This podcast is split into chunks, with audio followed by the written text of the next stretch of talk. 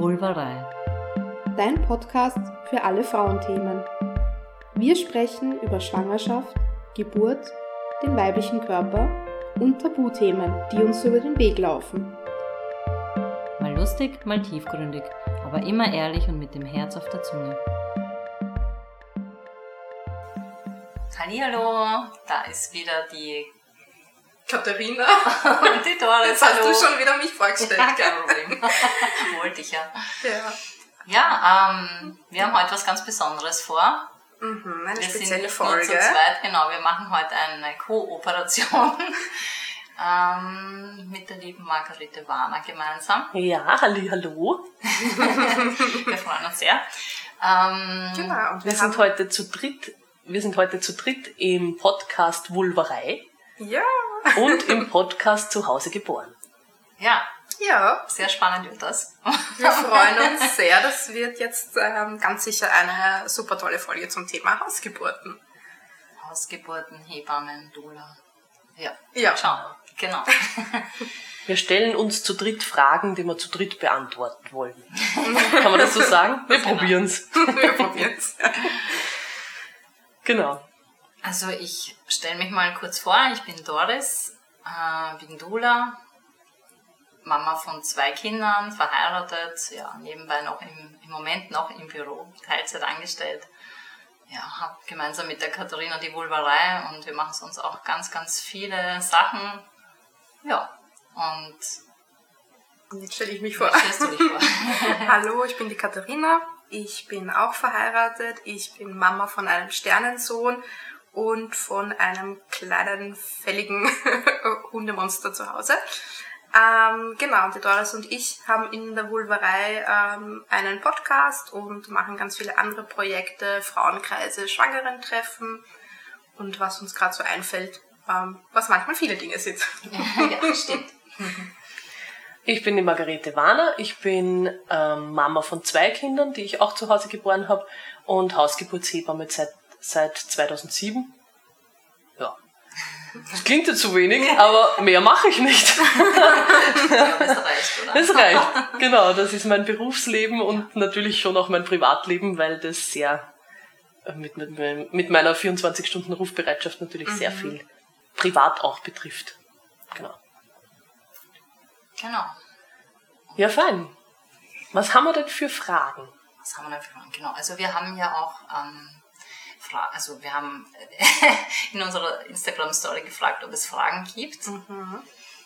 Ähm, eine Frage, die, die immer wieder kommt und ähm, die ich wirklich gern stellen würde an dich, Margarete, ist, also wenn wir uns auch vorstellen, als Doulas bekommen wir, oder, oder sagen wir so, als ha über Hausgeburt sprechen, dann heißt es immer, oh mein Gott, wie mutig. Viel zu gefährlich. Viel zu ja. gefährlich, ja. Ja. Kannst du da irgendwie mal was dazu sagen? Ja, ja, ja, das ist, das kommt natürlich ganz oft. Also ich, also auch wenn ich jetzt in irgendeiner Runde bin und es, ich werde gefragt, was ich beruflich mache und ich sage, ich bin Hausgeburtshebamme, kommt da, wow, du mutig. Also nicht nur die Frauen, die Schwangeren, sondern Okay. auch, auch ich als Hebamme bin mutig, wenn ich Hausgeburten begleite. Ähm, das ist natürlich schon so ein Thema, wo ich mir denke, das, das ist halt immer die erste Reaktion, oder, von den Leuten, die sich noch nicht viel mit Geburt beschäftigt haben Ja. und die nicht wissen, wie mutig man sein Ja, muss, ja. dass man ins Krankenhaus geht, weil die ganzen Geschichten, also von daher kommt ja das, ja, weil es ja nur oder fast nur so Horrorgeschichten gibt von Geburten und alle nur so schiere Geschichten erzählen. Und äh, Geschichten erzählen, wo Kinder vielleicht fast gestorben wären und wo die Frauen fast verblutet wären und so. Und dann denkt man sich natürlich, um Gottes Willen, Hausgeburtshilfe muss super mutig sein. Ja. Und niemand weiß, dass man das zu Hause natürlich weit nicht in dieser, äh, in diesem Ausmaß haben, wie das Ja. im Krankenhaus halt auch passiert. Also ich antworte da gern mit mutig sind die, die ins Krankenhaus gehen. Da werde ich dann immer ganz verdattert angeschaut. Aber in Wirklichkeit so ist es. Ja. Und ich sage immer, wenn man ins Krankenhaus geht, dann nur mit eigener Hebamme. Also ich plädiere da sehr für die 1 zu 1 Betreuung, dass man zumindest eine Wahlhebamme mitnimmt, die man gut kennt, mit der man viel besprechen Ja, kann, genau. wo man weiß, ähm, die weiß, was meine besonderen Wünsche sind für Ja, die Geburt, ja. die kennt mich gut, die achtet gut auf mich und auf mein Baby. Und die verlässt mich den, dann nicht Genau, nach, die wenn ist der einfach Dienst zu Ende da, ist. Ne? ja. Also Genau, halt dann da gibt's im keinen. Dienstwechsel. Genau, Ja. genau. Ich lerne nicht drei verschiedene Hebammen Ja. kennen. Ich meine, das, da fängt ja auch schon an, man muss ja den Leuten sagen, es kann gut sein, dass deine Geburt länger als zwölf Stunden dauert, Mhm. dass das nicht in einem Dienst erledigt ist. Und dann gibt's die, die Nachtdienst hat und die, die Tagdienst hat und dann kommt wieder die, die Nachtdienst hat und da denkt man sich schon, oh, jetzt habe ich schon die dritte Hebamme verbraucht. Braucht er, genau. Also das, Ja, und es kann sein, ja. dass man sich mit der Hebamme ja super gut versteht und dann kurz gegen kommt Ende oder so eine. Stunde vorher kommt dann eine Kommt andere, mit der es genau. gar nicht passt. Ja. Richtig. Das ist dann, ja, das Genau. ist dann schon sehr, sehr wichtig. Ja. Ich meine, es ist so spannend, wenn ich höre, dann auch abgesehen davon, dass es so mutig, gerade Hausgeburt, kriege ich auch ganz viele Aussagen dann immer mit, wie bei mir wäre das nicht gegangen, weil ähm, mein Kind wäre sonst gestorben oder da, die und die Dramatik und ähm, ohne Krankenhaus, also wäre eine Ein Vollkatastrophe gewesen, ja. Mhm, genau. Ja, das ist immer die Sache mit dem Reflektieren, gell? Also es passieren ja im Krankenhaus ganz oft Dinge, wo dann, wo man einfach nicht weiß, was ist jetzt die Ursache. Ja? Da gehen dann plötzlich die Herztöne runter und dann wird ein Kaiserschnitt gemacht und dann machst du einen Kaiserschnitt und holst dein Kind raus, das quietsch vergnügt und rosarot Ja. ist und du denkst, dir, was war da jetzt das Problem? Und dann muss man dazu sagen, 70 Prozent der Kinder haben die Nabelschnur um den Hals. Ja. Das ist quasi ja, schön, normal. Das sagst. Und dann sagen ganz viele, na Gott sei Dank haben sie dann einen Kaiserschnitt gemacht, weil das hätte sich ja stranguliert. Das hatte die Nabelschnur um den Hals gehabt, das wäre sonst gestorben. Genau. Also das wird dann oft hergenommen als der Übeltäter und die Frauen sind ja schon auch froh, dass sie so einen Grund dann haben, ja, dass Ja. sie sich das irgendwie Ja, das erklären stimmt, können. ja. Ja. Das stimmt. Das ist so eine, oder, dass man irgendwas Schuldiges dann hat für diesen Kaiserschnitt, auch wenn man gefühlsmäßig Mhm. irgendwie so, war das wirklich notwendig und das arbeitet dann schon. Aber dann hat man einfach so einen, so einen Grund, wo man sagen kann, okay, das wäre wirklich nicht anders gegangen. Das. Kind wäre gestorben, wenn Genau. ich das nicht, ein, weil ich da nicht eingewilligt hätte. Und das ist, glaube ich, das, deswegen lässt sich das auch nicht ausmerzen mit diesem, die Nabelschnur ist um den Hals und das ist so gefährlich.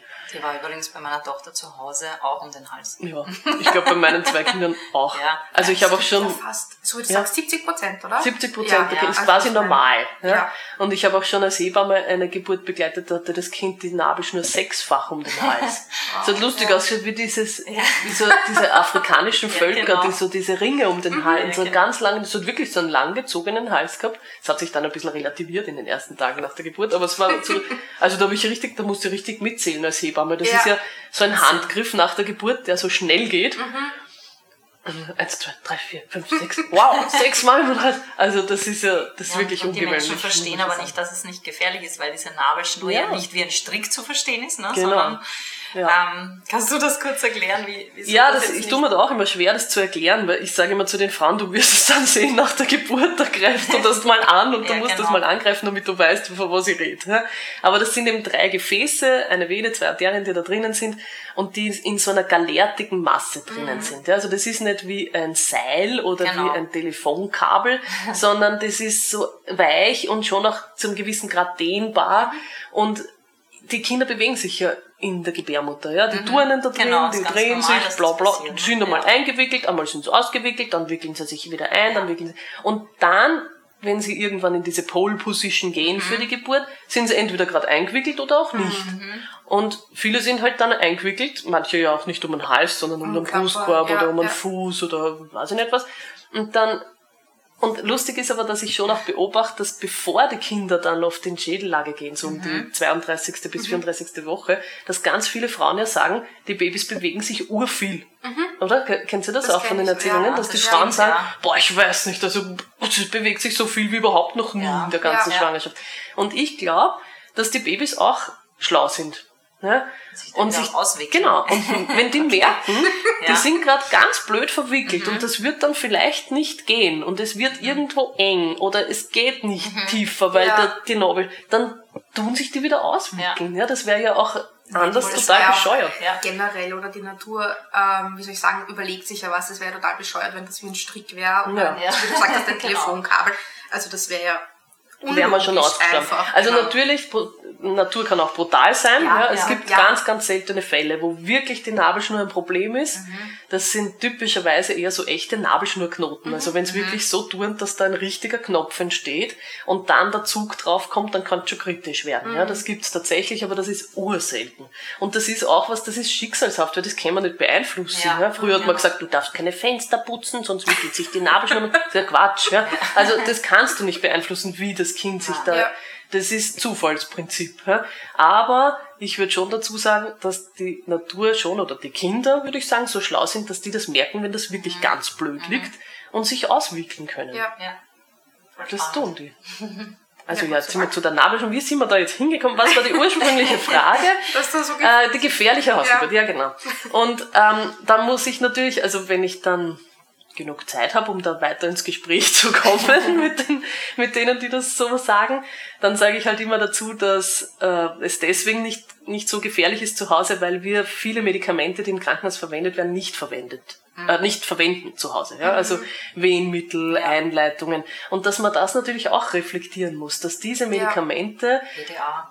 BDA, genau. Ja. Dass diese ganzen Medikamente und viele Interventionen, die im Krankenhaus stattfinden, ja in- einen erst in diese Bredouille bringen, dass dann irgendwas notwendig ist. Ja, das ist wie so ein Teufelskreis, der entsteht. ein Eingreifen in den natürlichen Richtig. Prozess einfach. Genau. Ja, also es ist ein Eingriff. Einfach. Es ist ein. Eingriff. Und je früher der beginnt, desto mehr Eingriffe Mhm. führt der noch mit sich. Also das der Klassiker ist, die Frau ist zehn Tage über dem Termin, Mhm. ja, die meisten Spitäler lei- leiten ein, T plus 10, und kommt ins Krankenhaus, wird eingeleitet, da haben wir schon das erste Medikament, der Prostaglandin-Gel, ja, Ja, was ja. die Wehen künstlich provozieren soll. Ja, das sind ja keine natürlichen Wehen, das sind künstliche Wehen. Dann ähm, haltet die Frau solche künstlich produzierten Wehen natürlich auf Dauer nicht aus. Das kann schon sein, dass das super funktioniert, dass das so eine Art Startschuss ist und sie war eh schon super reif und dann Genau. geht super Geburt, kann es natürlich auch geben. Aber meistens ist es so, dass der ganze Prozess einer ist, der lang dauert, weil die Frau ist noch unreif, der Muttermund ist noch nicht reif. Das dauert ein bisschen. Und dann braucht man zusätzlich vielleicht noch ein Wehenmittel. Oder dann, was auch typisch ist, ist bei diesen künstlichen Wehen, dass es keine schönen Pausen gibt dazwischen. Natürliche Wehen haben immer Pausen, haben immer richtige Pausen. Also das ist oft so beeindruckend, auch für die Väter oft. Gell? Da schaue ich oft die Väter an und sage, das ist wirklich arg, oder? Die Frau brüllt sich die Seele aus dem Leib in der Wehe. Und kaum ist die Wehe vorbei, und kann ganz normal plaudern. Also das ist wirklich eine Pause. Ja, ich kannte das auch nicht. Gell? Ich habe bei meiner ersten Geburt keine Pause. Das Ah. hat mir niemand geglaubt. ja. Ich hatte einfach keine Wehenpause nach Ja, der Einleitung. warst, genau, ich wollte gerade Ja. sagen, du warst ja eingeleitet. Genau. Aber was heißt, das hat dir keiner geglaubt, das weiß man ja. Nein, im Nachhinein, ist. wie ich es erzählt Ach so, habe. Ne? Also wirklich? nicht jetzt im Krankenhaus, da war mir das noch nicht bewusst. Ja. Ich habe mir dann schon nachher gedacht, dass, wo, wo sind eigentlich diese Pausen? Die Wo sind die Pausen, von denen Ja, alle reden? Ja, aber das ist auch kriegt man wieder gell? oder so, also die, die es dann auch wieder beruhigen. Ne? Und dann, Und du bist schon drinnen im, Interventionsstrudel. Genau. Ja. Und genau, das ist das Nächste, was ich Ja. sagen wollte. Also irgendwann hältst du diese künstlichen Wehen nicht aus, weil die künstlich sind. Und dass du natürlich dann irgendwann ein Schmerzmittel brauchst. Weil das haltest auf Dauer nicht aus, Ja. wenn keine gescheiten Pausen sind. Also irgendwann brauchst du was. Entweder in Form von einem richtigen Schmerzmittel oder in Form von einer PDA oder irgendwas in der, also da sind wir schon bei der nächsten Intervention. Dann sagen wir, du kriegst eine PDA, dann ist es wenn du ein Glück hast, eine Walking Epidural, das heißt, du kannst noch da spazieren gehen, aber meistens ist doch so, dass die Frauen nicht mehr aufstehen können, Genau. oder? Ich musste liegen. Dann Du liegst du am Rücken und Genau. Dann liegst, naja, mu- muss nicht unbedingt den Rücken lang, du kannst schon auf die Seite, aber halt immer okay, mit Hilfe, ja. Du Ja, kannst dich nicht stimmt. selber umdrehen. Du Ja. kannst dich so, also mit Hilfe immer so links, rechts, das geht, aber aufrecht ist einmal vorbei. Mhm. Und wir wissen, alle, die ein bisschen Ahnung haben von Physiologie in der Geburt, aufrecht sein unter der Geburt Ja, ja. ist nicht nur für die Frau, auch für das Kind, für die Position. Muss, ne? Das, das Ja. wissen auch viele nicht, dass Also das dann Kind hier so nach oben genau, muss. oder? das ist das nächste. Und dann sind wir in Rückenlage bei der Mhm. Geburt und dann braucht vielleicht das Baby Hilfe, dann sind wir bei der Sauglocke, ja, oder Mhm. wir brauchen ein Wehenmittel dazu, weil mit der BDA schlaft die ganze Geschichte wieder ein, ja. Und das sind, das ist die klassische Geburtsgeschichte, oder? Wie Wenn oft die hört man? Herztöne schlecht vom Herztöne Kind. Also das schlecht. Kind ist auch gestresst und ja, überfordert. es- Richtig, Wenn das weil das hat auch schon einen ziemlichen Cocktail-Intus, also das kann gut sein, dass das dann reagiert mit den Herztönen und dann landet man im OP, je genau, nachdem, dann heißt wo es, die wenn Geburt es steht. nicht innerhalb von der nächsten halben Stunde kommt, ja, Genau. Ja, war bei mir auch so. Sie hatten dann aber, warum, wissen wir nicht, weil die letzten zwei Stunden fehlen in meinem Geburtsbericht. Aha. ja, sehr spannend. Mhm. Ich würde gerne wissen, wo die sind, aber die dürften anscheinend keine Zeit gehabt haben. Das war wiederum unser Glück. Aha. Weil sonst wäre es ein Kaiserschnitt OP geworden. war ja. nicht frei. Ja, es war dann keiner da. Also wir war hatten die waren, aber Aber das war bei dir so, oder wie? Du bist eingeleitet worden und ich bin PDA. eingeleitet worden und PDA und PDA alles. Und, und alles. Kristellen und Sauglocke und Mhm. Alles. Das ganze. Paket. ja. Dammschnitt, alles. Mhm. ja. Ja, und das ist es, gell? weil man denkt, das, das muss man halt reflektieren, dass das Mhm. dann nicht das Problem die Nabelschnur von dem Kind Ja, um den Hals ja, war, ja? genau. sondern dass das Problem die Einleitung war, die einfach zu Also bei, war. da, da hat es bei mir war kein den Nabelschnur zu Hause bei meiner Tochter dann bei der Hausgeburt. Ah, dann sagst okay. Da war es gar nicht. Da also war's ich gar nicht. nicht. Ich weiß nicht, die haben nichts gesagt. Keine Ahnung. Die haben überhaupt nicht viel gesagt. Mhm. Ähm, genau. Aber eben zu Hause war es, ne? was ja eigentlich und das weiß ich aber auch nur, weil ich zufällig jetzt nach 13 Jahren im Mutter-Kind was gelesen habe. Mhm. Nabelschnur und den Hals. Ich Aha, oh, da kann ich das war so schnell auseinandergewickelt, dass da Ja. gar keine Rede drüber war. Ja. Ja. Aber hast du dich dann für die Hausgeburt entschieden, weil du diese schlechte Erfahrung im Krankenhaus gemacht hast? Also war das der Weg Ja, dorthin? Auch, Absolut, Ja? ja, ja. Ah, ja. Also, mir war dann, also zuerst habe ich mal eine Zeit lang gebraucht. Ich hatte dann auch noch eine schöne postpartale Depression im Anschluss für eineinhalb Mhm. Jahre.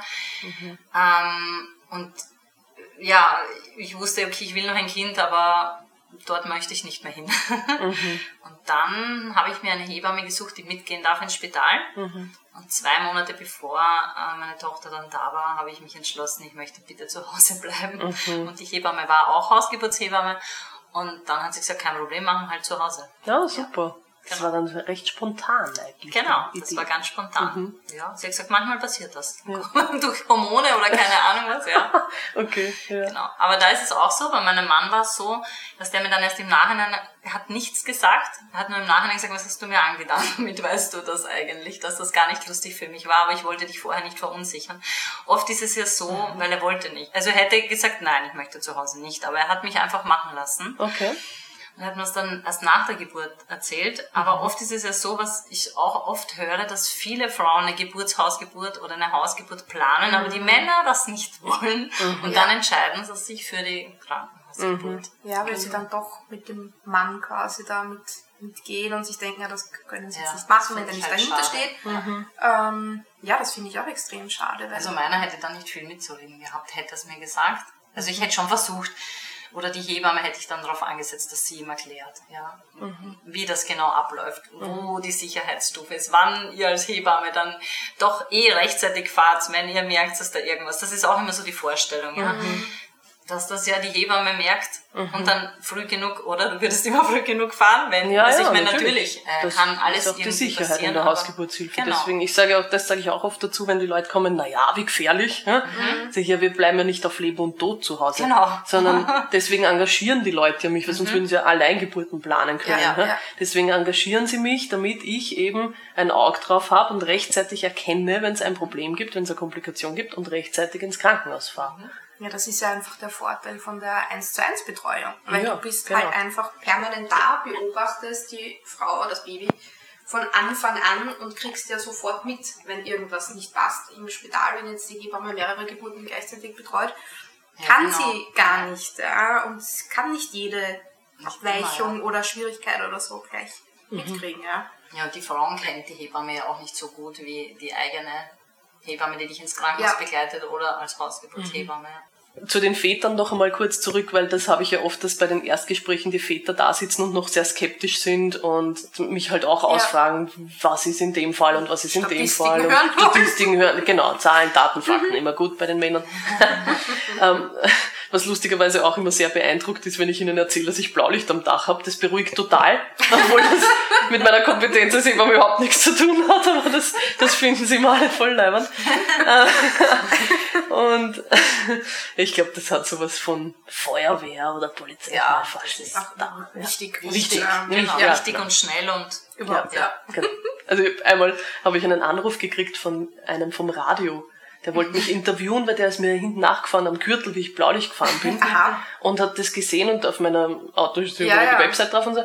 Und hat mich dann kontaktiert, will unbedingt ein Interview haben mit mir. Und der ist dann kommen zu mir, ich habe ihn dann eingeladen, er ist kommen und hat mich halt, ja, wie toll ist das mit dem Auto durch die Stadt mit Blaulicht?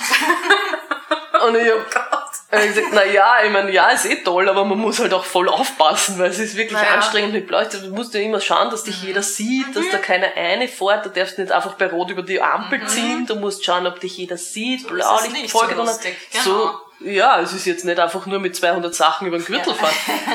Aber ähm, es war auch so lustig, weil ich wollte ihm halt immer dann irgendwie die Brücke schlagen zu, wenn ich dann angekommen bin, dann wird es erst recht spannend, weil ich bin ja Hausgeburt, also ich wollte alles nicht hören, er wollte nur über das Blaulicht Und ja, also das Blaulicht, genau, das beeindruckt manche. Ähm, aber natürlich, also mit vielen Vätern muss ich einfach über diese Zahlen und Fakten reden, damit die beruhigt sind und was halt auch immer ganz wichtig ist, dass sie dann in mich auch Vertrauen haben, ja, dass die merken, ich bin jetzt nicht irgend so eine äh, Hebamme, viele haben ja so das Bild, ich komme da rein mit den Räucherstäbchen und tu mal die Wohnung ausräuchern, so bevor das. Kind kommt und so, so Was also ein für bisschen. uns, wir machen das nicht. Nein, aber das ist das. Nein, Das, manchmal mache ich das eh auch, aber halt Ja, nein, das ist das, was ich nicht beim ganz, Erstgespräch. genau. Nein, das ist das, was wir so oft hören. Oder so von wegen, wir kommen dann mit Ja, das glaube ich, dass man das bei Doulas noch eher glaubt als bei Tanzen Hebammen. im ja. Wald so Tanzen, ja, ja, ja, ja. Na, manche glauben ja das schon bei den Hebammen, dass man dann mit, mit Räucherstäbchen und Globuli kommen und so und das äh, tun wir eh, aber halt erst, wenn das dann nicht mehr so, ja. Aber, aber ähm, da ist halt einfach ganz wichtig, dass die mich mal kennenlernen, dass sie sehen, ich bin ähm, auch, also ich Man kann mit dir sich unterhalten. Ja. Und, äh, ein normaler Mensch und äh, bin da jetzt nicht irgendwie abgehoben oder äh, ja kenne auch Studienlagen und kann damit argumentieren und so weiter Ja, und ja. ähm, habe einfach Erfahrung und ja, da sind es dann meistens eh wieder beruhigter. Aber ja, also ich kenne schon auch Frauen, die sagen, sie hat, hatten keine Hausgeburt, weil die Männer da dagegen waren.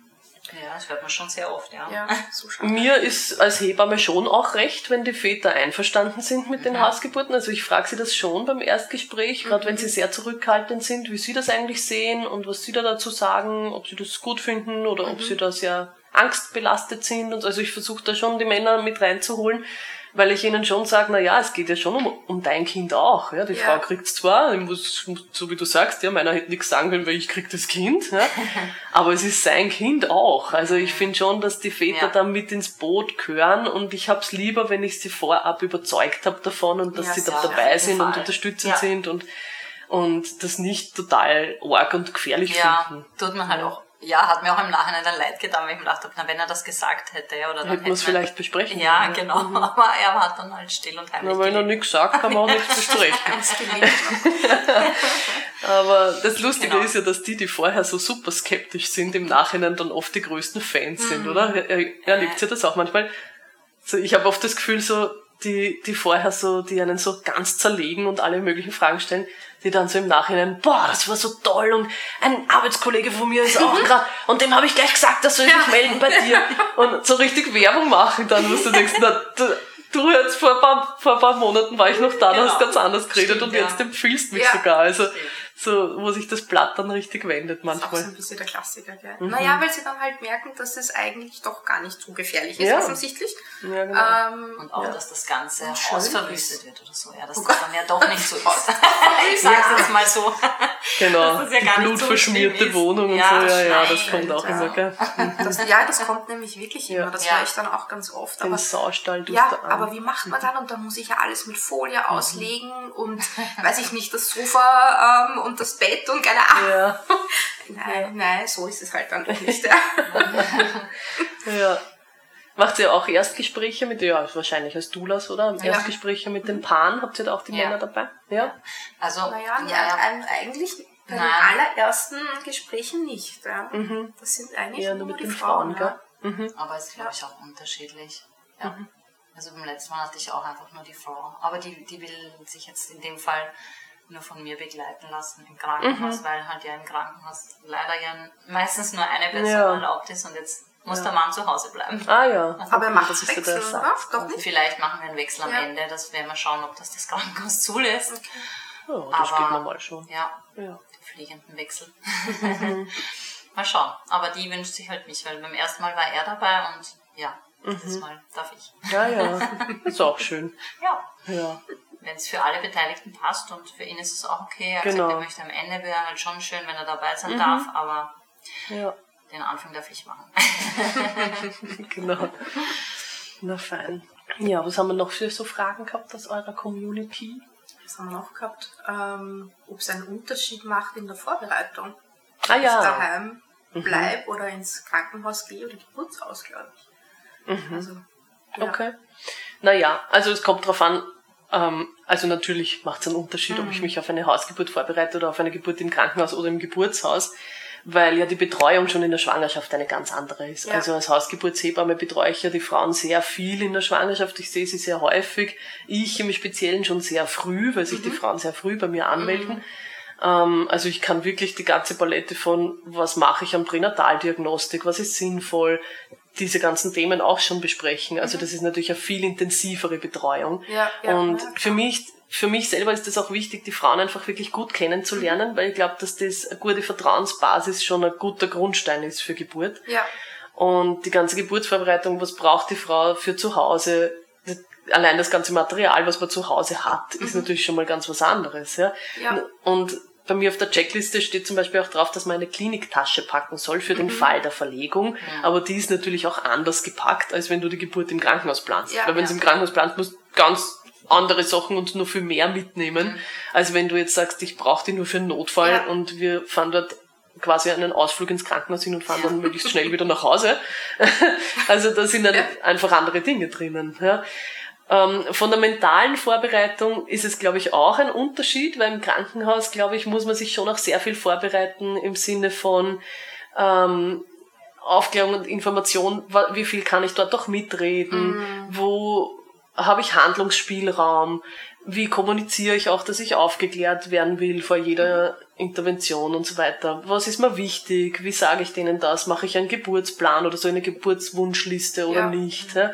die Wunschzettel, ja. den Wunschzettel, genau. Also da brauche ich diese Dinge schon auch noch viel intensiver. Ja? Also in der Hausgeburtshilfe machen wir das auch. Da schreibe ich auch manchmal mit den Frauen gemeinsam oder die schreiben mir mal so eine Geburtswunschliste Mhm. und ich gehe das mit ihnen dann durch. Was ist realistisch? Die ist natürlich auch anders, als wenn du die Geburt im Natürlich. Krankenhaus Ja, planst. natürlich. Weil meine Hausgeburtsfrau braucht nicht draufschreiben, sie möchte so lange wie möglich keinen Wehenflun. Das bringt nichts. Weil wenn wir ins Krankenhaus fahren, dann brauchen wir ja deren medizinische Hilfe, dann brauchen wir irgendein Medikament oder vielleicht Ja, sogar ja. einen Kaiserschnitt. Und ohne Wehenflung geht das nicht. Ja? Also das sind natürlich dann die Unterschiede auch auf diesem Mhm. Plan. Ähm, von der mentalen Vorbereitung ist natürlich ein großer Unterschied der, dass ich, wenn ich eine Hausgeburt plan, mich wirklich auseinandersetzen muss mit Geburtsschmerz, wie Mhm. kann ich dem begegnen, ohne Wehen, ah, ohne Schmerzmittel, Mhm. ohne PDA, ohne diesen Dingen, die ich im Krankenhaus zur Verfügung habe. Ja. Ja. Ähm, weil das haben wir zu Hause nicht. Ja. Also da muss ich wirklich Geburt aus eigener Kraft schaffen. Ja, ja. Und natürlich habe ich daheim auch viele Möglichkeiten. Ich habe das warme Wasser, das Mhm, das Beste ist. Und Bewegungsfreiheit. Und Aber würdest du sagen, dass man sich Dinge. wirklich vorbereiten muss? Ich habe das nämlich nicht gemacht. Ich habe einfach gedacht, ich mache es zu Hause. Ich hatte weder irgendwas besorgt noch sonst was. Wirklich? Pool und Lichterketten war damals auch noch nicht so in, ist ja doch schon ein Ja. bisschen länger her. Und ich habe gar nichts vorbereitet, Mhm. auch nicht. Ich habe mir gedacht, ich werde das schon machen und so war das einfach. Ich war auch ganz alleine Mhm. bis zum Schluss. Die Hebamme kam erst zehn Minuten am Ende, Wow, weil es so okay. schnell ging. Ja. Aber ich war dann auch alleine, habe sogar meinen Mann rausgeschickt aus dem Schlafzimmer und habe einfach gemerkt, dass ich so ganz bei mir war und einfach ja meine meine mit meinen Wellen, sage ich immer so, getanzt habe. Ja. Ich weiß nicht, ich habe da weder mich mit Atmung oder sonst irgendwie auseinandergesetzt. Glaubst du, dass das die Frauen, dass das nicht, weil das ja eben die Natur ist und die, dein dein Körper macht das schon, ja. Ja. Oder kommt das darauf an, wahrscheinlich auch, wie gut die Frau im Normalfall auch bei sich ist? Oder Ja, wie, wie, natürlich. Ja. Also wenn Ja, das ist sagen, ganz- ich spüre mich nicht wirklich. Ja, das ist natürlich sehr, sehr individuell. Ja. Die meisten Frauen glaube ich schon, dass die eine Vorbereitung in gewisser Weise auch wollen und brauchen. Ja, also gerade beim ersten Kind oder so, da braucht es Ja. einfach schon auch viel Information und vom Material. Ich meine, mich wundert dass dir deine Hebamme nicht gesagt hat, was du Ich zu Hause brauchst. erinnern. Ich meine, zur Not geht das auch alles ohne dem. Ja. Ich habe auch schon mal Geburten gehabt, da waren die Frauen überhaupt nicht vorbereitet auf Ja. die Geburt. Oder eine Kollegin, die mich angerufen hat und gesagt hat, du, eine von meinen Frauen, die ist gerade in Wien, hat am Blasensprung, also aus Oberösterreich, Okay, okay. die ist gerade in Wien, wollte eigentlich mit mir in Oberösterreich gebären, aber die hat am Blasensprung und Murzwehen, die kann nicht mehr nach Hause. Ja, genau. Die irgendwie brauchte wen, der dorthin kommt und ich bin hingefahren und die waren natürlich auch null materiell Ja. vorbereitet Ja. dort auf Geburt. Aber da haben wir dann, da waren dann so viele Leute, weil Umzug und Ding. Dann haben wir die einfach geschickt. Jeder hat einen, Auftrag gekriegt. Und dann haben wir auch die Sachen daheim gehabt. Also es geht dann eh auch so. Aber ja, natürlich, es gibt auch Frauen, die das wirklich alles gar nicht brauchen. Aber ich würde sagen, das ist nicht die Mehrheit, meiner Erfahrung nach. Also ich habe auch schon Erstgebärende ge- gehabt, die gesagt haben, sie wollen keine Geburtsvorbereitungskurse machen, sie wollen das nicht. Sie glauben, dass sie das eher verunsichert. Ja. Ähm, sie wollen da wirklich voll im Vertrauen bleiben und sie wissen, sie können gebären und sie brauchen nichts und sie wollen auch mich in Wirklichkeit gar nicht viel sehen, sondern ich soll da nur ganz im Hintergrund. Stimmt, ja. Und ja, das gibt's natürlich auch. Und das ist schon, das kann super gehen. Also ich habe auch schon Frauen gehabt, wo ich mir oft dachte, puh, da bin ich gespannt, Ja. ob die nicht dann voll überfordert ist und nicht ein bisschen überrascht ist, was es alles zu bedenken gibt auch für Geburt und so. Und die mich dann wirklich sehr überrascht haben und super easy cheesy geboren haben, wo ich mir dachte, Ja. okay, wow, ja, die hat das wirklich gut gespürt. Aber es gibt auch umgekehrte Fälle. überschätzen vielleicht, dass sie glauben, okay. Es gibt auch Frauen, die dann wirklich da sind mit ihren Wehen und überhaupt nicht wissen, wo Mhm. oben und unten ist und sich nicht auskennen. Und ich kann dann in dieser kurzen Zeit, wenn sie dann schon mittendrin sind, Ja, ja. das nicht alles ja. kompensieren. Und also das ist dann sehr schwer, Mhm. auch für mich als geburtsbegleitende Hebamme, die dann da noch gut aufzufangen, Mhm. wenn die so ganz blank und überfordert dann dasteht. Ja. also das ist halt immer ein bisschen die Gefahr dabei, aber natürlich, jeder entscheidet das selber und Ja. ich rede niemandem irgendwas ein oder aus, aber ich kann nur sagen, das ist meine Empfehlung, ja. aber so wie die Frauen das dann machen, ist das natürlich in ihrer Verantwortung. Manchmal Ich- geht's super, hm, manchmal ist es schwer. Ich kenne ja eher die Aussage, oder ich glaube wir beide, gell? deswegen ähm, sagen wir das auch immer so intensiv oder ist uns das so wichtig, ja, dieses bereite dich auf deine Geburt vor und geh nicht ähm, zum Beispiel ins Spital und mit, mit diesem Mindset, na, die werden das eh schon machen. Weil die machen ja jeden Tag, also die machen ja nichts anderes quasi, ja, und ähm, die wissen, wie es geht und so Genau. quasi, ich kann, kann eh nichts planen, weil es kommt eh, wie es kommt. Ja. Also das ist immer so unser, unser Riesending, wo wir sagen, Ja. ja, bitte, so Ja. nicht. Ja. Also ich glaube schon auch, aber das ist halt einfach meine Erfahrung, ja, dass Mhm. also eine gewisse Vorbereitung auf Geburt, wie auch immer die ausschaut, da gibt's ja auch verschiedene Wege. Natürlich, ja. Mache ich ein, eine mentale Vorbereitung Mhm. oder mache ich einen klassischen Geburtsvorbereitungskurs oder höre ich Podcasts oder ähm, lese ich ein Buch zum Thema Geburtsvorbereitung. Also wurscht, da gibt ja, Ja, verschiedene ja. Wege, aber irgendwie so ein bisschen das Auseinandersetzen und konfrontieren auch mit den eigenen Ängsten und Sorgen Mhm. oder was habe ich da für Thema, es ist ja oft ganz unterschiedlich, ja. Sich damit auseinanderzusetzen, glaube ich, macht schon Sinn. Aber wie gesagt, ich habe auch Frauen begleitet, die haben das alles abgelehnt und haben auch super geboren. Also das gibt's schon auch. Klar. ja. ja. Bewundere ich immer sehr. Ich selber bin nämlich auch nicht so vom Typ. Vielleicht ist das, hängt das natürlich damit auch viel zusammen. Ja. Also ich selbst, ich bin ja selber Hebamme, ja. Also würdest du dir sagen, du brauchst ja keinen Geburtsvorbereitungskurs machen. Habe ich trotzdem gemacht, bei Ja. beiden Kindern. Ja. Einen mentalen. Ja, weil es auch für mich nicht die Information ist, klar, die brauche ich nicht. Ja. Aber ich brauche dieses mentale Einstimmen und mich verbinden mit meinem Baby und sich schon mit sich selber beschäftigen. Ja, es ist gar nicht so, Ja. das, wie geht das Baby tut durchs Becken und wie Ja, der Muttermund genau. aufgeht. Das kannst du in jedem YouTube-Video anschauen in Wirklichkeit, sondern um, um was habe ich für Gefühle dabei, wenn ich an das und das denke Mhm. und gibt's da irgendwo was, was mir Angst macht, was habe ich für Skills, da, Ja. dass ich Dass dem begegnen vielleicht kann. nicht loslassen kann oder mich öffnen kann im Ja. richtigen Moment, sondern Genau. Oder was Ja. ist wenn? Ja, auch diese Geschichten. Ja, das genau. die bespreche ich ja mit den Frauen auch immer in der, in der schwangeren Vorsorge. Was ist, wenn es anders kommt als geplant? Wie geht's dir da bei dem Gedanken? Was ist, wenn wir verlegen müssen? Ja, viele denken ja an diesen Fall gar nicht Ja. vorher. Ja. Und das ist mir schon auch wichtig, da ein bisschen nachzudenken, was wäre dann und wie fühlt, fühlt sich das an für mich und wie begegne ich auch dem und kann ich dann noch weiter vertrauen und kann ich sagen, okay, passt, das Krankenhaus wird mich gut auffangen, die werden das dann gut zu Ende bringen, wie auch immer. Ja. Ihr zwei seid ja Doulas. Wie kommen denn die Frauen zu euch? Wie kommen die zu uns? Ähm, Also, naja, also ich, ich wurde über Instagram Ja. gefunden Instagram, ja? ja. oder über, über Empfehlungen oder Ähm, ja, oder wenn, also teilweise ist es auch unter Doulas. mhm. Sagt, Doulas, ja, ich genau. ähm, hätte eine Anfrage da und da, aber kann selber nicht äh, oder ist zu weit für mich oder so irgendwie, ja, dass man sich untereinander Stimmt. Ähm, Oder. Oder die wohnt da bei dir um die Ecke. Das Genau. wäre was für dich, ja. Oder auch Ja. als Backup-Doula dann da. Ja. Genau, so- ja, so eigentlich. Ja. Aber würdest du sagen, dass die sozialen Medien da schon heute viel ausmachen? Ja, auf jeden Fall. Ja. Ja. Vor allem Instagram, oder was ist so die Plattform? Ja, Wo ich sich's am meisten schon, abspielt. Also, gut, ich meine, Ich glaube, das ist unsere Favorite. das ist uns, Plattform, unsere, aber ja. Facebook ist schon auch noch ein Thema. Ja, wobei ich glaube nicht für, für so Anfragen. Es ist eher dann so dieser Austausch, Ja. gerade in diese Facebook-Gruppen. Ja. Das funktioniert einfach tatsächlich immer noch. Ähm, Aber ich glaube, Wichtig ist es zumindest mal, dass es mal, dass es mal man weiß, dass es Doulas gibt. Ja, Ja. das Ja. ist einmal äh, das Ja. Ding, aber das wird immer besser, das merke ich ähm, durch Arbeit bei meinen jungen Kolleginnen, sagt, vor ein, zwei Jahren aber war das noch nicht so Thema, aber jetzt schon langsam kommt das und hört man das öfter. Das merke ich ganz viel. ja, ich höre das auch immer wieder. Und ich meine, ja, bei, uns ist es tatsächlich auch unser Podcast. Ja. Das ist, ähm, äh, hat uns selber auch irgendwie überrascht, ja. Ja. Aber ähm, als wir da auch unser Gespräch hatten, unser Interview, kam auch ähm, die Redakteurin über den Podcast zu uns. Ja. Ja. Also ah ja, schau, schau. es ist tatsächlich irgendwie so, ja, man muss einfach präsent sein. Ja. Ja, Ja. genau. Ja, spannend. Ich finde, es hat sich einfach so entwickelt, oder? Weil vor, vor zehn Jahren war das alles noch überhaupt nicht so das Thema. Aber ich finde auch, auch Social Media ist einfach so auch die neue Frauenbewegung, oder? Früher sind sie auf die Straße gegangen und heute spielt sich das alles nur mehr online ab. Also das beeindruckt mich ja immer wieder. Jetzt, wo wir das Problem gehabt haben mit den Wahlhebammen, dass die, äh, die Ja. Niederösterreicher, Ja, stimmt. Wie die schnell Wahlhebammen, wie schnell, erledigt war das Thema. unglaublich, oder? Ja, also ja. erledigt ist es noch nicht, Naja, aber, aber aber, die Petition, Ja, wie, genau. wie viele Unterschriften, ich glaube, es waren 30.000 Unterschriften innerhalb von vier, fünf Tagen. Also das bringt man ja offline ja. nicht Nein, zusammen. das ja, also nicht, ja.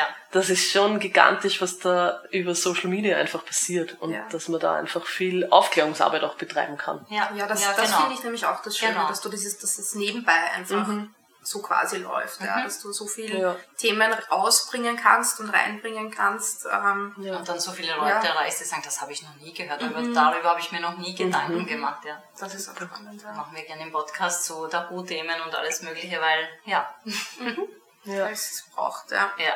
Mich fragen ja oft die Leute auch, warum brauche ich eine Dula, wenn ich eh dich habe als Hebamme? Was wäre da eure Antwort? Ähm, Es gibt nie genug Hände. es gibt nie genug Hände, ja. Ja, das stimmt. Ähm, Also ich musste immer an die, an die eine Geburt denken, wo ich ähm, im Geburtshaus dazugerufen wurde, ganz spontan. Und die Hebamme war beschäftigt, äh, wo sie das Kind gerade befindet. Der Mann, die, die Frau war im Pool.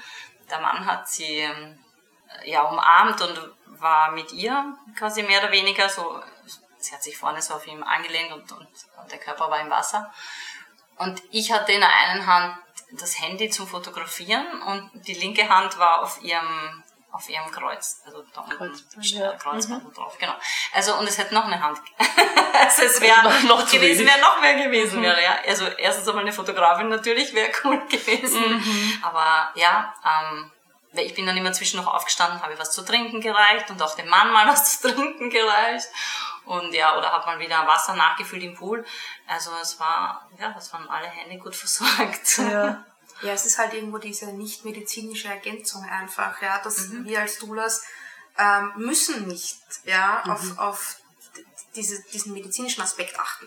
Das kann uns eigentlich vollkommen egal sein, weil wir damit nichts zu tun haben. Ja. Das heißt, wir haben unsere Aufmerksamkeit halt dann parallel vielleicht auf irgendwelchen anderen Dingen, ja, dass der Partner, Partnerin vielleicht dann doch mal was zu trinken braucht ja, oder einen Snack oder was auch immer, ja, oder wir können laufen und, weiß ich nicht, Handtücher holen oder weil wir die Kapazitäten halt haben, ja, weil wir nicht, nicht gerade vielleicht irgendwie auf, weiß ich nicht, Herztöne schauen müssen. Oder Ja. So, ja. ja, Also wir sind wirklich nur auf das Wohlbefinden fokussiert, ja. genau. ja. Also so gesehen glaube ich, also weiß ich nicht, ich sage das jetzt nicht nur, weil ich selber Dula bin, quasi, dass ich das so sagen muss, sondern ich, es ist wirklich so, dass ich mir denke, also eine Dula ist halt einfach so diese Ergänzung, die für mich irgendwo nicht fehlen sollte. Natürlich muss niemand, ja, aber ähm, es ist einfach noch so ein zusätzlicher Benefit, der aber, glaube ich, nie verkehrt ist. Wie siehst du das oder wie hast du das schon erlebt bei deiner Geburt? ja, nein, das, sind meine Worte natürlich. Zwei Hände mehr haben, auch als Hebamme, ist immer voll fein. Also ich sage ja auch immer, für mich ist das so eine Entlastung auch, mhm. gell? weil ich, wenn ich zwei Hände mehr habe, sonst würde ich halt die Väter oft einteilen dafür, aber das muss ich dann nicht, weil dann kann ich auch einfach die Väter bei den Frauen lassen mhm. und die, die Doulas einteilen oder die Hebammenstudentinnen. Ich habe halt viel Hebammenstudentinnen mhm. auch dabei. Ähm, und für mich ist es einfach auch fein, auch nach der Geburt einfach diese ganzen Zusammenräumarbeiten, mhm. den Pool wieder auslassen, die Luft auslassen, wieder einpacken, während ich da vielleicht die Dokumentation schreibe mhm. und so. Das ist mir einfach doppelt so schnell. Viele mhm. Hände, schnelles Ende. Genau. Und das ist, ja, und auch dann, also ich finde, find, wo man viel mehr noch eine Zusammenarbeit anstreben könnte, ist auch im Bezug auf Wochenbett. Mhm. Ja? ja. Also weil es halt wirklich bei mir oft stressig ist, gerade Geburten lassen sich ja nicht planen, ja. ja. aber wenn ich dann wirklich mal zwei Frauen in einer Woche habe mit Geburt und dann die Wochenbetten und meine Schwangeren vorsorgen dazu, mhm das wird dann oft wirklich ein bisschen knapp. Mhm. Und dann ist super, wenn man sich da vielleicht abwechseln könnte, auch mit einer Dula. Nicht, dass die jetzt Hebammenarbeit macht, ganz ja, klar. Ja. Sondern ganz oft geht's ja darum, dass einfach nur wer kommt, ein bisschen ja. zum Tratschen.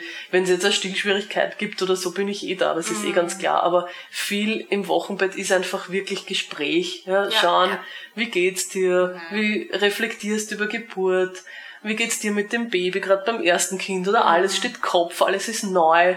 Also so einfach das ist ja das Allerwichtigste, oder? Also 90 Prozent meiner Zeit bei den Geburten bin ich nur im Gespräch mit den Frauen. Mhm, ja. Und der Rest ist eine körperliche Untersuchung und das Baby abwiegen. Das ja. sind 10 Prozent. also, ja. Also da denke ich mal, da kann man sich sicher gut auch abwechseln mit den Doulas oder was ich jetzt auch sehr gut finde, ist eben diese, äh, diese Idee mit, den, mit der Versorgung, ja, also mhm. auch mit dem Kochen und so. Das kann ich natürlich als, mhm. als Hebamme jetzt nicht bieten, dass ich sage, ich mache jetzt meine Hausbesuche und koche da für die Frau oder bringe da Mittagessen für jede Frau. Das geht sich einfach bei mir nicht aus. Ja? ja. Aber wenn das Doulas anbieten auch oder ähm, das Feld einfach ein größeres ist, ja, wo ich sagen kann als Dula, boah, du schaust fix und fertig aus, du brauchst einfach eine Stunde Schlaf, weißt was, ich schnapp jetzt dein Baby, ich gehe eine Runde spazieren ja, und du schlafst, genau. ja? oder du gehst jetzt mal ja. duschen mhm. ausführlich, oder, oder isst einmal in Ruhe ohne Kind am Arm. Oder so irgendwas, ja, das ist, also so, da, da finde ich, da sollte man viel mehr noch zusammenarbeiten, was das Wochenbett auch betrifft, mhm. das finde ich ist eine große Ressource, die wir hätten. Mhm. Schon, ja, genau. Ähm, und bei Geburt ja sowieso. Ich meine, das ist natürlich auch immer ein bisschen Typsache. Es gibt ja Frauen, die sagen, mir ist schon zu viel, wenn du kommst und am liebsten hätte ich, wenn du im Nebenzimmer bist und wenn das Baby dann da ist, kannst du gern kommen und schauen, ob alles gut ist.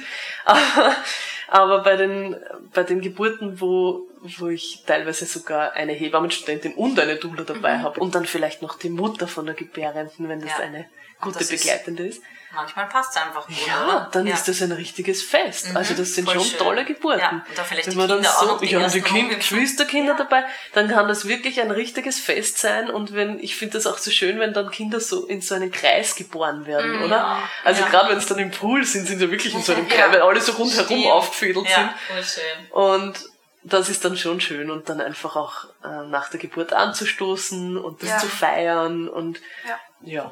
Also ich sage immer, die Doulas sind so das i-Tüpfelchen, die dann die Geburt noch zu einem Fest machen. Ja. ja also das ist, so habe ich so ein bisschen mein Doula-Bild. Ja.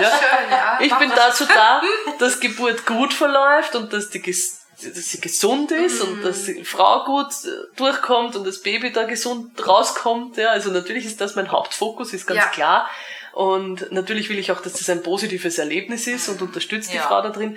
Aber ich sage immer, die Dula ist so die, die dann das Fest draus macht. ja? Weil ich kann unter Umständen nicht darauf achten, dass die richtige Playlist läuft ja, genau. und dass die Kerze genau. brennt, die sie gebastelt so haben. Es, ja. manchmal geht sich das für mich nicht aus. Ja. Nein, Aber die das, Dula kann das. Genau. Die kann darauf achten. Die weiß genau. das im Idealfall auch schon vorher, was der Frau wichtig war und dass so das es, wichtig ist, welche Musik läuft und so weiter.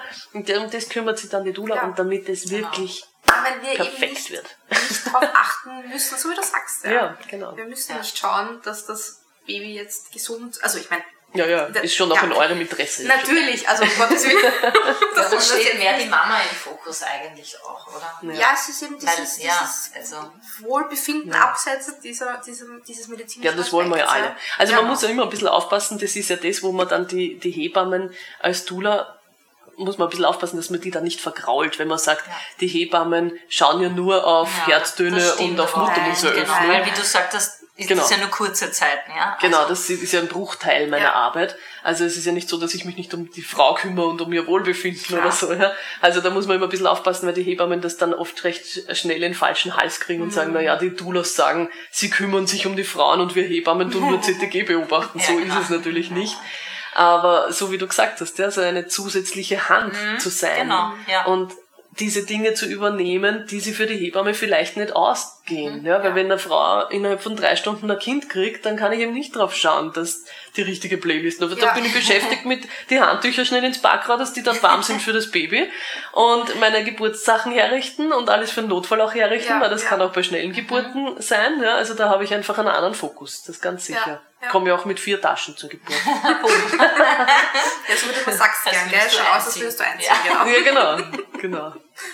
Ja. Ähm, ja, na, ich verstehe aber auch, also es gibt ja auch dann die Frauen, die einfach sagen, nein, das ist ihnen zu viel, das wollen sie nicht. Ja, Genau. verstehe ich auch, finde ich auch Es kann vollkommen. auch sein, dass, wenn, okay. dass, dass die alle rausschickt oder so. Ja, oder oder das, ja, das ist Ja, ja, auch in. Ordnung. Ja. Genau. Also, ja, das sagen wir, glaube ich, eh immer alle dazu, Ja. oder? Dass man das ja mal planen kann. Natürlich. Ja, Aber genau. das sage ich Ihnen auch immer in Bezug auf die Hebammenstudentinnen. Ich meine, natürlich ist für mich fein, zwei, Heba zwei Mhm. Hände mehr zu haben und den Hebammenstudentinnen auch einfach was zu zeigen und zu Ja. lehren. Aber sie sind die, die gebären müssen. Sie, Ja, das kann genau. niemand abnehmen. Und wenn die sagen, das ist mir jetzt zu viel, wenn die Frau sagt, das packe ich nicht, das ist mir zu viel, dann müssen die, auf die am ehesten verzichten, Ja, auf die man am ehesten verzichten kann, als erstes raus. Das ist halt die Ja. Hebammenstudentin und die Dula, weil ja, ich die halt, naja, genau. genau, also von mir gehe ich in den. Nebenraum, aber ich möchte schon in der Nähe sein, falls irgendwas Ja. ist. Aber ja, also das müssen die Frauen natürlich wissen, dass sie das jederzeit immer entscheiden können. ja. Aber sowas bei dir auch bei deiner Hausgeburt, dass Ja, du deinen Mann alle alle weggeschickt. hast alle das- weggeschickt, Das ja. war halt Ja. sehr schnell. Also jetzt Mhm. hätte ich, würde ich noch mal ein drittes Kind, was in dem Leben nicht sein wird, aber hätte ich gern so eine schöne Mustergeburt mit, ich darf ein paar Stunden gern mit Wellen herumtanzen Ja. oder, oder mit Veratmen oder wie auch immer. Ja. Es war halt so schnell, es war ja nur eine Dreiviertelstunde. Ui, ja. Und Das dadurch ist war das auch schnell. wahrscheinlich, ja, so, Mhm. wie- ich habe einfach niemanden bei mir haben wollen. Aber bei, bei mir, also ich hab, kann jetzt ähm, eben von meiner kleinen Geburt berichten, bei mir war es auch so. Ich war auch alleine. Und Also mein Mann war zwar da in der Wohnung, aber ich war den größten Teil alleine, ja, weil ich das irgendwie gebraucht habe, das mit mir sein und das mit mir ausmachen. Mhm, genau. Und ich meine, ganz am Schluss ähm, ist er dann schon auch dazu gekommen, ja. ja, in dem Fall, wir waren im Badezimmer und so und das war, hat auch gut gepasst, ja, aber ich, da wollte ich, also, Mhm. weil du, Doris, ja damals, das erste, was du gesagt hast zu mir, war ja, ah, warum hast du mich Ja. nicht angerufen? Ich Ja. wäre sofort gekommen, ja. Ähm, und in dem Fall sofort wirklich, weil wir wohnen so nah beieinander, sind wir wirklich Ja, wirklich sofort sofort. vor der Tür stehen. Aber du Ähm, hast es gewusst, dass ich gekommen wäre, deswegen hast du es Ja. nicht gebraucht. Ich war ja sowieso dabei. ich, du, du warst ne? sowieso dabei. Ja, eh. Nein, aber ich hätte, nein, weiß ich nicht, ja. Ja. Ich auch Und das ist dann voll okay. Ja. Also ich habe auch, Ja. Mhm. auch schon Geschichten gehört, eben, wo, wo alle aus dem Kreissaal heraus Gef- oder so. geschmissen wurden. Genau, nein, ist auch okay, ja. Ja. Das, das ist halt urwichtig, dass die Frauen sich das dann auch sagen trauen, ja. Ich, Ja. möchte nicht wissen, ob es da nicht etliche nicht machen, weil sie sich Ja. denken, oh, ich kann das jetzt meinem Partner oder wem auch immer nicht antun, dass ich ihn Mhm. rausschmeiße. Ich glaube schon, Ja, das ich Sicher sicher auch, auch. dass sie noch verhalten sind. Ja, es ist ja total spannend, oder wenn man nämlich bedenkt ähm, und sich überlegt, dass grundsätzlich Frauen früher, ja, früher, früher, eh immer das Sagen hatten bei der Geburt. Ja. Jetzt nicht nur die Gebärende, sondern alle Frauen rundherum auch. Also es waren eigentlich immer nur Frauen bei der Geburt. Ja. Ähm, Hebammen, glaube ich, der älteste Beruf der Welt, ja. Sagt man. ähm, sagt man so. ist vielleicht der zweitälteste. Neben der Prostitution. So. Na gut. ähm, genau, aber du hast die Hebamme dabei gehabt, du hast andere Frauen dabei gehabt, die mehr oder weniger auch so ein bisschen dieses Dula, Ja. Dula-Sein mit reingebracht haben. Und da waren nur Frauen und Eine Geburt war ganz, ganz lang nur in Frauenhand, gell, dass da eigentlich Ja. nur Frauen herum Ja. waren und die Männer ja ganz lange Zeit ausgeladen oder heute in vielen Kulturen immer noch ausgeladen sind Ja. bei Geburt. Die waren dann vor der Tür und haben Genau. ja, schaut, dass niemand reinkommt oder dass niemand stört oder Ja. halt. Es ist ja noch gar nicht lange so, Ja. dass die Männer eigentlich dabei sein dürfen. Ja. Also ich glaube, ich stimmt. bin, äh, ich bin 1982 geboren. Das waren so Mhm. die ersten Väter, die in den Kreissaal durften. Und da durften sie auch nur rein, wenn sie im OP-Gewand und mit Hauberl und mit so Batschern über die Schuhe, Ja. Mhm. damit sie auch nicht irgendwie Keime mit reinbringen. Ja, also so war das ja, die waren ja wirklich Genau. arm noch, muss man sagen. Und ich glaube, wir haben nicht einmal eine Sitzmöglichkeit gehabt, haben nur Stehdärfen im Kreisbett. Oh. Also, ähm, also ja, das ist ja eine ganz junge Entwicklung, dass, dass Männer oder Väter überhaupt dabei sind bei Geburt. Gell? Ja, Ja. Und dann ist es ja umso, ähm, wie soll ich sagen, Natürlicher eigentlich. ja, natürlicher, ich wollte aber gerade eigentlich in die andere Richtung schlagen, umso schockierender, Ach so, schockierend. ähm, welche Entwicklung das ähm, genommen hat. Ach so. ähm, der Geburt. Ja, dass das es so weg ist von diesem in die Medizin verlagert worden. Oder in diesen- frauenzentrierten, ja genau, Geburt ist, ist gefährlich. Mhm. das ist was Medizinisches. Man braucht Apparate, ganz Ja, viele. genau. Ja. Man, schaut, man braucht sich nur so einen Kreissaal anschauen, oder? Da steht das CTG neben dem Bett und der Perfusor und ein Haufen Infusionsständer und da hat Ja. man gleich einmal alles daneben stehen, damit das impliziert, das braucht's für Ja. Geburt. Ich meine, ich finde es ja gut, dass wir diese Möglichkeiten haben. Ja, Ja, Für den Natürlich. Fall, wenn es halt Ja. wirklich benötigt wird, aber eben für den Fall, wenn es den Fall. benötigt wird. Ja. Notwendig. Notwendig, genau. Ich habe auch schon mal gesagt, was ich schön finden würde, wenn es ein, wenn im Krankenhaus es Räumlichkeiten gibt, die zwar in der Nähe sind von im Notfall OP-Raum, aber wo man einfach nicht Geburt sieht, sondern das ist halt so wie ein Hotelzimmer oder keine Ahnung, wie ein schönes Wohnzimmer, Wohnzimmer, wie ein. Wohnzimmer, ja. Und ja, natürlich mit einer 1 zu 1 Betreuung von einer Hebamme. Ähm, ja, Partner und Dula und alle. Nein, also wie man es halt möchte. Und wenn dann wirklich irgendwas ist, gut, dann ist man halt schnell wo. Ja, ja. Also im, im OP-Saal. Aber dass man dort halt, das wäre so schön, so eine Vorstellung habe ich in meinem Kopf. Das wäre dein Wunsch fürs Spital. Ja, genau. Mhm. Naja, das ist ja ein bisschen das Konzept der Geburtshäuser, dass die sagen, sie sind meistens Ja. in der Nähe von einem Spital, ähm, gestalten dann schon ein bisschen schöner, als Ja. jetzt ein Kreiszimmer in einem Krankenhaus ist, aber haben halt die Möglichkeit, schnell zu verlegen. Oder manche Ja. Geburtshäuser sind ja direkt an den Spitälern angebaut oder so. Aber mm, Aber man könnte das im Krankenhaus auch machen.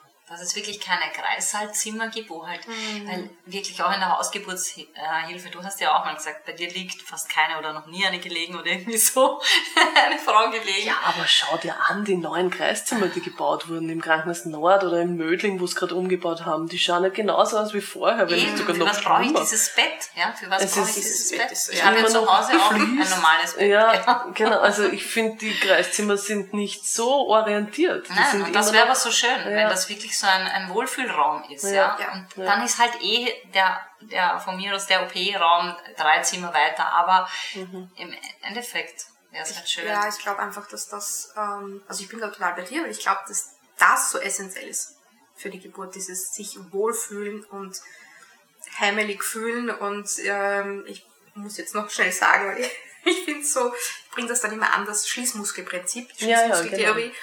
ähm, es ist halt wie wenn man aufs Klo geht, man ist auch gern für sich und privat und an einem netten Ort und Geburt, da hat man auch den Schließmuskel, der sich öffnen soll und das ist dann vielleicht Genau. eigentlich auch Dass man, wenn, wenn man so redet mit, na ja, das soll ein bisschen schöner gestaltet sein und man muss sich wohlfühlen bei Geburt, ja, da kommen ja ganz oft dann Stimmen mit, na ja, um Wohlfühlen geht's nicht bei Geburt, da geht's ums Überleben. Ja. Aber was du ansprichst, ist sehr wichtig, weil es geht darum, dass Geburt von ganz vielen Faktoren beeinflussbar ist. Ja? Ja. Und Geburt ist ein Zusammenspiel von Hormonen, die beeinflussbar sind natürlich von Umgebung. Ja? Das ist wie diese, weiß nicht, ob ihr den, diesen Kurzfilm kennt, Sex Like Birth, wo da beschrieben wird, Der ist ähm, der ein, ja, ja, Das sollte jeder sehen. Sollte ich werde jetzt mal wieder posten. Der ist wirklich gut. Also nur kurz erklärt, da geht es darum, dass ein, ein Paar quasi im Krankenhaus das Kind zeugen soll, im Kreissaal. Und es kommt dann wer rein und überprüft den Puls und tut den Blutdruck messen und so und der kann einfach nicht das Kind zeugen, da wird die Stimmung nicht aufkommt. geht dann wieder raus und sagt, genau. ja, und jetzt wieder weitermachen. Und Jetzt bitte weitermachen, ja genau. Aber genauso geht's Ja. bei Geburt auch, das sind Ja. die gleichen Hormone. Ja? Das Ja. heißt, das System ist sehr leicht störbar. Ja, genau. Und wenn dann die ganze Zeit wer reinkommt und dann die Tür aufreißt und, oder irgendwie, dann können nicht diese Hormone wirken. Ja. Und die Stimmung kann nicht so eine sein oder das helle Licht brennt, ja, oder es piepst irgendwo. es piepst ja. dauernd irgendwas, genau. Also das, das ist einfach ein Lustkiller, auch bei Geburt. Ja, Geburtswehen brauchen das genauso. Und neurovegetativ, wo du vom Muttermund und von dem Schließmuskel im Muttermund sprichst, ja, dass man natürlich auch sensorisch und mit unseren Nerven Reizleitungsbahnen natürlich auch sehr empfänglich sind. Ja? Ja. Und Schwangere ganz besonders. Und wenn da dauernd jemand reinkommt und ich weiß, ich lieg da unter Umständen nackt, ja, bei Geburt meistens, Ja, genau. dann kann ich gar nicht in diese Entspannung gehen, dass ich sage, okay, ich lass los und ich kann mich öffnen. Mhm. Und das ist ja ein Öffnungsprozess, ein Hingebungsprozess. Ich finde das Wort Hingabe bei Geburt auch so wichtig. Das kann ich nicht, wenn dauernd irgendwer die Tür freist und ich nicht weiß, ob da jetzt gleich wieder wer Ja. Fremder reinkommt. Dann zieht's alles zusammen. Also Zieht man zieht's zusammen, beim, beim, beim Schon allein beim alles Reden zieht einem alles zusammen. Also das sind einfach so diese Dinge, das, das ähm, kann man auch sehr gut wissenschaftlich erklären. Ja, dieses, man muss sich wohlfühlen bei Geburt, fasst es zusammen. Aber in Wirklichkeit kannst du es aufdröseln auf hormonelles System, Ja. neurovegetatives Ja. System, Mutter-Kind und so weiter, die ganze Beziehung zu dem Kind, die da auch immer wieder zerrüttet wird. Also das sind alles Dinge, die ja auch wissenschaftlich erforscht sind. Ja. Deswegen wundert's mich schon, dass in den Krankenhäusern, gerade die, die neu gebaut werden oder umgebaut werden, das nicht irgendwie mehr berücksichtigt wird. Und natürlich gibt's dann immer die Argumente, na ja, aber Kerzen kann man natürlich nicht anzünden wegen der feuerpolizeilichen Auflagen und äh, Vorhänge kann man nicht aufhängen aus Hygienegründen und ähm, das muss irgendwie, die Flächen müssen alle abwischbar sein, es darf nichts aus Holz sein, weil im Holz sind dann die Bakterien und also da, Ja, aber es gibt trotzdem genug Möglichkeiten. es gab aber trotzdem Ja, genug genau. Möglichkeiten, Also wo ein Wille da ein Weg, ja. glaube ich auch. genau. Müssen keine Vorhänge sein. Aber, Aber da kommen wir schon hin. Also ich glaube, Mhm. dass da die, die neuere Generation auch unter den Hebammen oder unter denen, die dann vielleicht mal das Sagen haben, dass da mehr Bewusstsein Mhm. Ja. kommt schon langsam. Das wär, also mein Wunsch wäre es auf jeden Fall.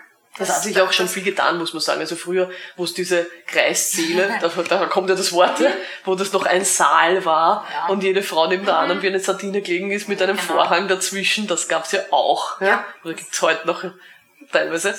Aber da hat sich ja eh auch schon viel getan, dass es Natürlich. zumindest Kreiszimmer gibt, wo es Ja. Türen gibt und wo es vielleicht sogar ein Klo gibt im Kreis. Also solche Dinge, ja. Also der Weg dorthin ist ja eh schon. Ja. Aber es ist halt nur nicht dort, wo man es geht gerne uns zu langsam. Ja. Ja, also, Uns geht's zu langsam. Mein, mein Wunsch wäre halt tatsächlich einfach genau das, dass man, Ja. dass man das Wohl von der Frau, ähm, dass das über allem steht. Also Ja. über allem. Ja, Ja. Natürlich man darf den medizinischen Aspekt halt nie außer Acht lassen, ja, eh klar. Klar. Aber grundsätzlich, dass dieses Wohlfühlen und dieses heimelig fühlen, Mhm. dass das viel mehr in den Fokus kommt und dass man darauf schaut, weil ich glaube, dann Wie wichtig das ist. Ja. Genau.